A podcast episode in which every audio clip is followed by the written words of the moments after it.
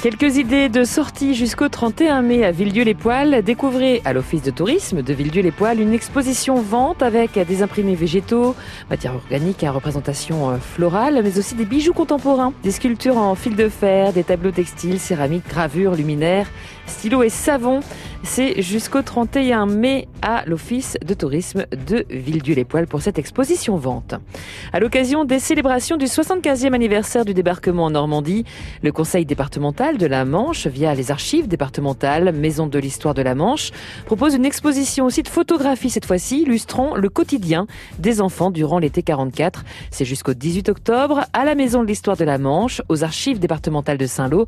Entrée libre et gratuite, c'est du lundi au vendredi de 9h à 17h. Et puis ce soir, à l'occasion de la 38e édition de Jazz sous les pommiers à Coutances, vous pourrez applaudir Melvin Taylor à 20h30, salle Marcellelli. Alors lorsque l'on est à Chicago dans les années 60 dans une famille de musiciens, la voix est toute tracée, celle du blues. Melvin Taylor est une figure importante parmi les maîtres de la six cordes sur les scènes blues du monde entier.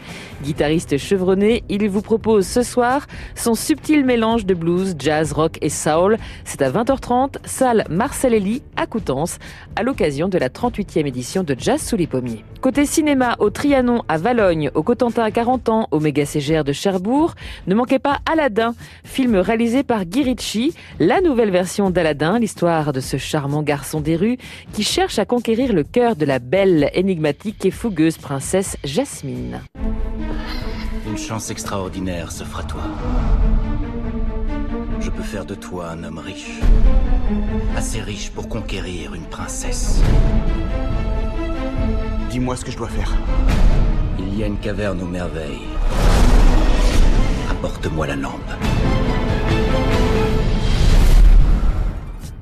Aladdin à l'affiche en ce moment au Trianon à Valogne, au Cotentin à 40 ans et au méga CGR de Cherbourg.